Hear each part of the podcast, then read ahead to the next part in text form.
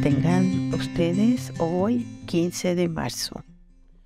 Nuestro devocional para esta mañana se titula A todos los hermanos los harán venir. Y nuestro versículo se encuentra en Isaías 66, 20.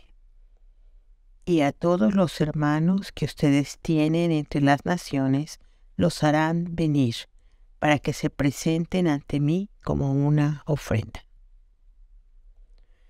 Siempre me ha llamado la atención que a lo largo de la Biblia se percibe el fatal empeño de Satanás en hacer con las relaciones entre hermanos. Caín mató a su hermano Abel. Lo encontramos en Génesis 4. Esaú, sin ningún remordimiento, aseguró, yo mataré a mi hermano Jacob. Génesis 27:41. Raquel como era estéril, tuvo envidia de su hermana. Génesis 31. Con respecto a José, sus hermanos lo aborrecían y no podían hablarle pacíficamente. Génesis 37.4. En fin, la lista sería muy larga. En la revista The Atlantic se publicó un artículo que me ayudó a comprender un poco más ¿por qué Satanás procura destruir la relación entre hermanos? De acuerdo a diversos estudios, con el pasar de los años, la relación entre los hermanos puede llegar a ser mucho más sólida que la relación con los padres, porque los padres mueren y los hermanos continúan siendo hermanos. El 82% de los niños vive con sus hermanos, un porcentaje mucho mayor a los que conviven con su padre. El 75 de las personas mayores de 70 años ya son huérfanos, pero siguen teniendo hermanos.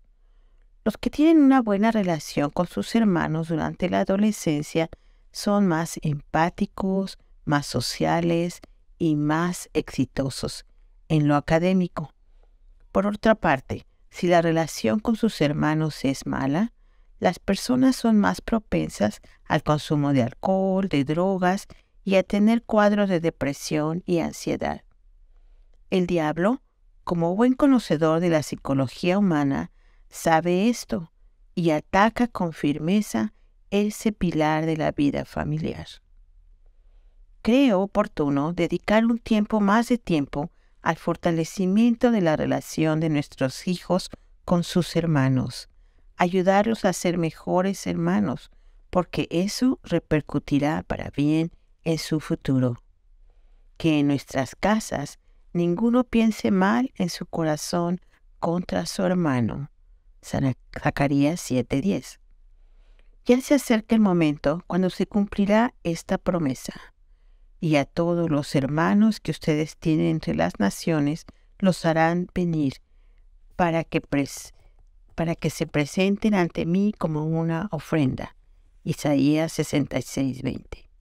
Si vamos a vivir con nuestros hermanos por la eternidad, entonces aprendamos a convivir con ellos aquí. Sería una interesante ofrenda que hacer a Dios y que hacernos a nosotros mismos. Que Dios bendiga su palabra, que tengan un bendecido día.